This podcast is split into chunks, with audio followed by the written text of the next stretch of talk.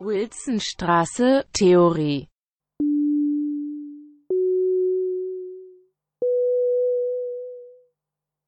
Probedeutikum zu den ästhetischen Grundbegriffen im Sommersemester 2020.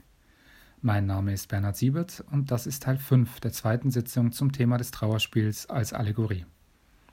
In den ersten vier Teilen ging es um Walter Benjamin und um seine Arbeit an bestimmten Begriffen, die er philosophisch und philologisch neu denkt um einen kurzen Einblick in das deutsche Barocktrauerspiel und schließlich darum, was eine Allegorie ausmacht und wie dieses im Barock sehr verbreitete Stilmittel von Benjamin in seinem Trauerspielbuch aufgewertet wird.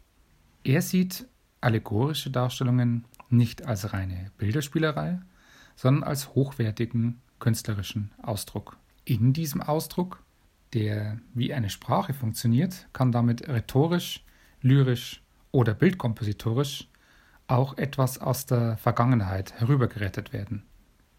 In diesem Teil beschäftigen wir uns mit der Frage, wie diese beiden Formen, also Trauerspiel und Allegorie, nun zusammengehen und damit gehen wir auch auf den Titel der ganzen Sitzung ein, nämlich auf die Frage, wie das Trauerspiel selbst als Allegorie zu begreifen ist. Teil 5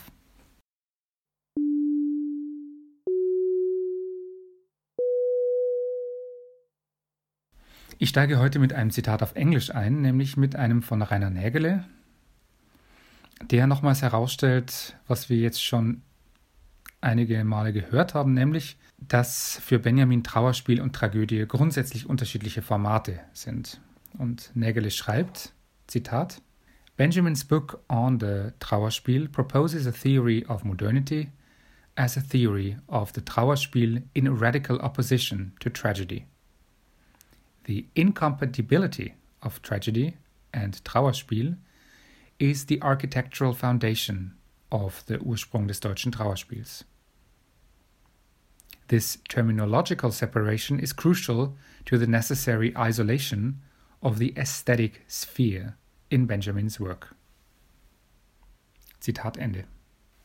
Tragödie und Trauerspiel sind mit diesem Zitat inkompatibel für Benjamin. Sie sind nicht zusammenzubringen und für Nägele baut Benjamin auf dem Grundriss dieser Unvereinbarkeit von Klassik und Barock, von Tragödie und Trauerspiel sein Gedankengebäude. Und in dieses Gedankengebäude versuchen wir nun über die Figuren aus dem barocken Trauerspiel mit den Dramatis Personae nochmal neu einzusteigen. Denn wenn sich Walter Benjamin in seinem Buch Ursprung des deutschen Trauerspiels daran macht, die Barockdramen zu analysieren, dann widmet er sich zunächst den Hauptpersonen der Stücke.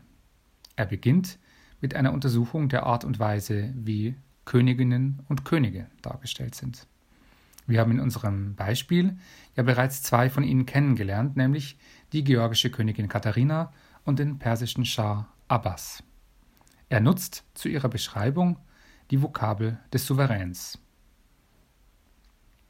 Zitat Der Souverän repräsentiert die Geschichte, er hält das historische Geschehen in der Hand wie ein Szepter. Zitat Ende. Bleiben wir kurz bei diesem Bild, denn mit dieser doppelten Bestimmung kommt Benjamin zurück auf alles, was er bereits angedeutet hat, nämlich auf die Frage der Darstellung, auf die Frage des Theaters und auf den Bezug zur Geschichte. Die Zeichnung, wenn man so will, die er anfertigt, wirkt selbst schon allegorisch. Wir erinnern uns an die Allegorie der Gerechtigkeit oder an die Allegorie der Ewigkeit. Hier haben wir es mit einer Abbildung der Geschichte zu tun, und die gibt schon in diesen beiden Sätzen den Weg frei für eine breite Betrachtung. Ich wiederhole nochmal, der Souverän repräsentiert die Geschichte, er stellt sie dar, auch jenseits des Theaters, und natürlich aber dann vor allem auch auf der Bühne. Nun stellt er die Geschichte allerdings nicht nur dar, er stellt sie eben auch vor, denn, das ist der zweite Satz, den Benjamin schreibt, er hält das historische Geschehen in der Hand wie ein Zepter. Die Darstellung der Geschichte ergibt sich für das Publikum aus der Lektüre von menschlicher Figur und Gegenstand, die in der Komposition, in der Zusammenfügung beider sichtbar wird und durch die die Geste des In der Hand haltens als eine bedeutende hervortritt. Das Theatrale des königlichen Auftretens wird nun aber im Barocktheater gedoppelt. Das Barocktheater bringt also Strategien der Sichtbarmachung von Souveränität auf die Bühne und damit wird die Souveränität selbst zu einem theatralen Prinzip. Bettine Menke formuliert das als Benjamin-Kennerin so: Zitat: Souveränität ist nicht Sache bloß der sichtbaren Repräsentation, die theatral gedoppelt würde, sondern jener Akte, die Sichtbarkeit erst erzeugen und die in Szene gesetzt werden müssen. Zitat Ende. Benjamin untersucht jetzt den Status dieser zentralen Souveränitätsfiguren in den barocken Dramen und bescheinigt allen eine gewisse Entschlussunfähigkeit, ein Zögern, ja ein Zittern. Diese Figuren sind von einer Statik, die aus einer Unfähigkeit zu handeln kommt, was im Text meist in einem Hin und Her, in einem ständigen Abwägen abgebildet wird. Wie schon gesagt, ist Benjamin immer etwas knauserig mit konkreten Beispielen, deshalb komme ich an dieser Stelle nochmals rasch zurück auf unser Beispiel aus Teil 3, nämlich auf die Katharina von Georgien von Andreas Gryphius.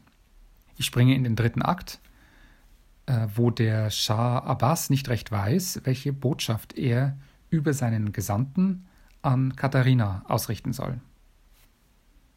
Zitat Stracks geh und erkläre, Kyrgyzstans Königin, dass Abbas ihr gewähre die Freiheit, die sie sucht, und seine Kron dazu. Doch dass sie auch, was wir bisher gefordert, tu.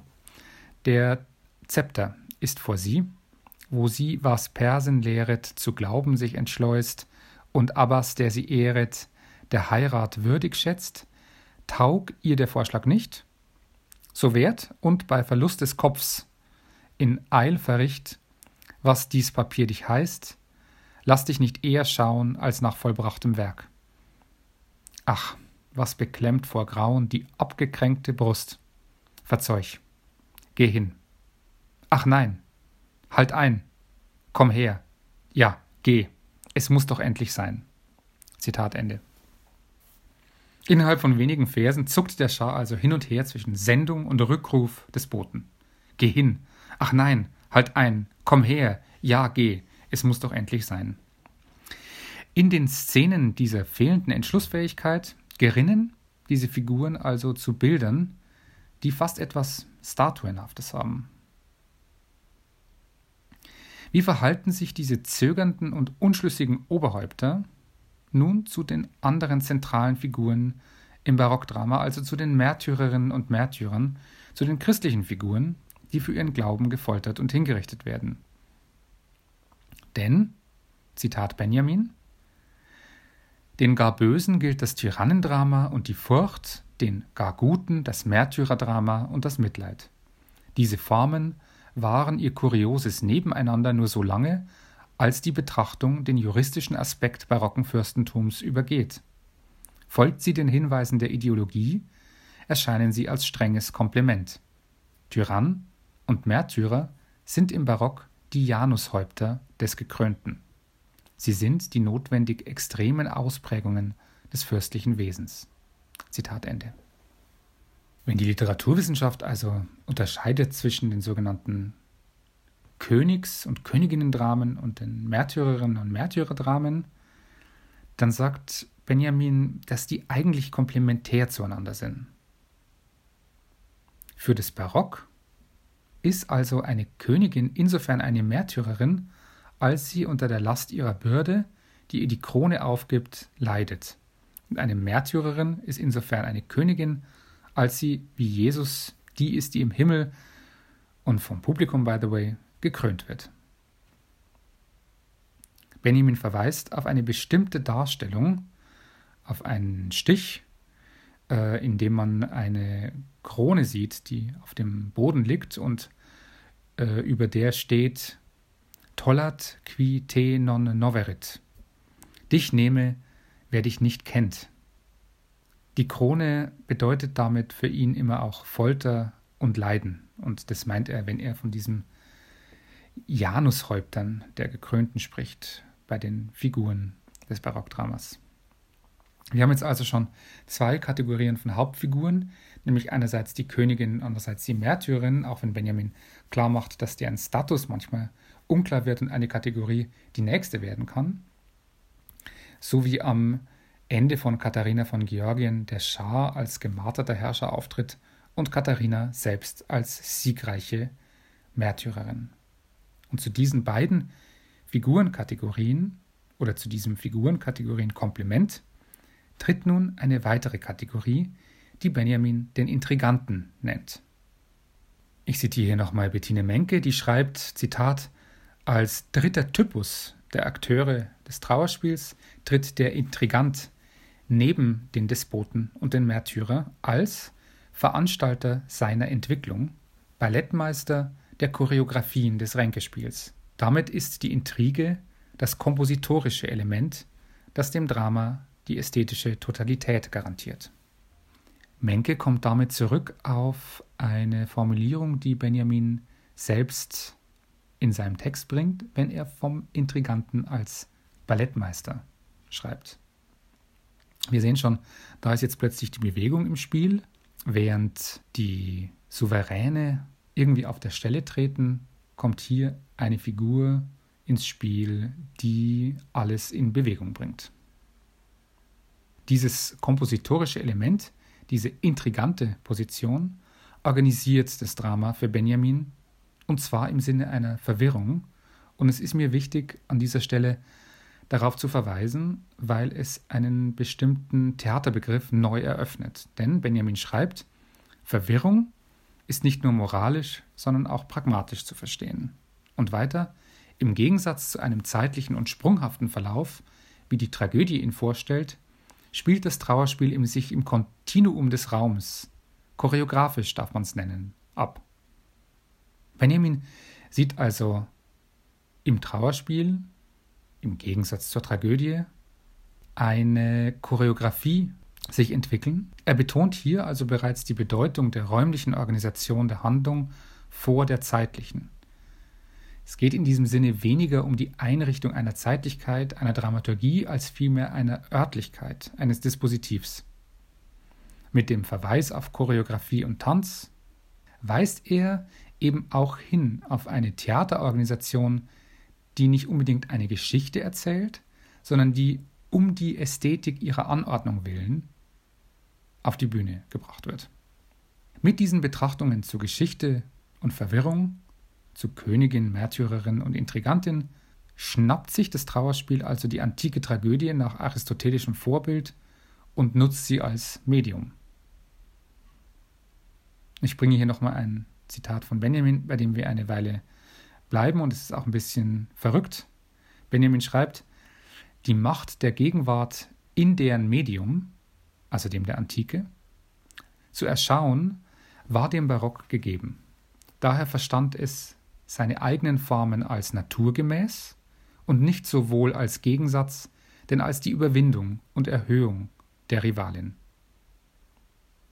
Und jetzt kommt's. Auf dem Triumphwagen des barocken Trauerspiels ist die antike Tragödie die gefesselte Sklavin. Zitat Ende. Benjamin setzt hier ein starkes, ein provokantes Bild. Der Triumphwagen des barocken Trauerspiels auf dem sich eine gefesselte Sklavin befindet, nämlich die antike Tragödie. Benjamin schafft damit für seine eigenen Ansichten selbst so etwas wie eine Allegorie, ein besonderes, bewegtes, inszeniertes Bild.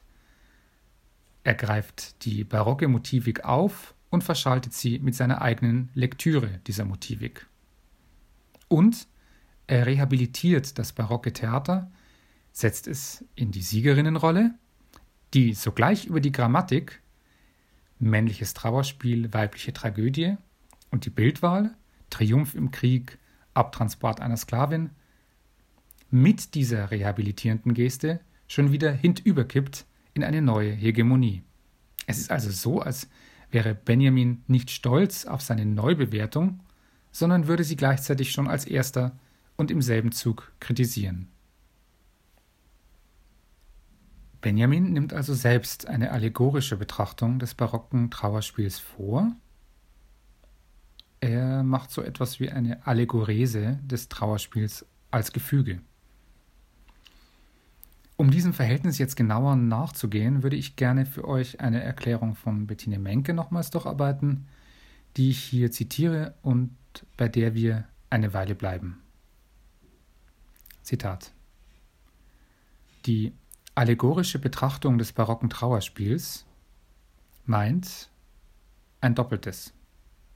Zum einen das Trauerspiel als die Allegorie der wiederkehrend verlorenen Tragödie und zum Zweiten die allegorische Betrachtung, in der die Geschichte in Natur als Vergängnis sich verzog, die das Trauerspiel vorträgt und die seine Struktur vorgibt. Zitat Ende. Eine sehr komplexe Definition. Was bedeutet sie? Es ist wichtig zu konstatieren, dass Menke eine doppelte Lesart der Wendung, allegorische Betrachtung des barocken Trauerspiels vornimmt. Die doppelte Lesart fußt auf dem unterschiedlichen Einsatz des Genitivs. Es geht einerseits darum, das Trauerspiel als eine Allegorie zu betrachten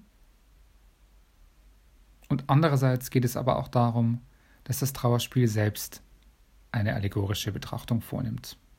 Ich wiederhole es nochmal etwas ausführlicher. Es geht einerseits darum, das Trauerspiel als eine Allegorie zu betrachten, in der die antike Tragödie dargestellt und vorgestellt wird. Und andererseits geht es aber auch darum, dass das Trauerspiel selbst eine allegorische Betrachtung vornimmt. Geschichte und Natur in dieser seltsamen Verbindung werden als Allegorien dargestellt. Bettine Menke versucht also zwei Momente, die sie in Benjamins Trauerspiel Allegorese sieht, zu verbinden.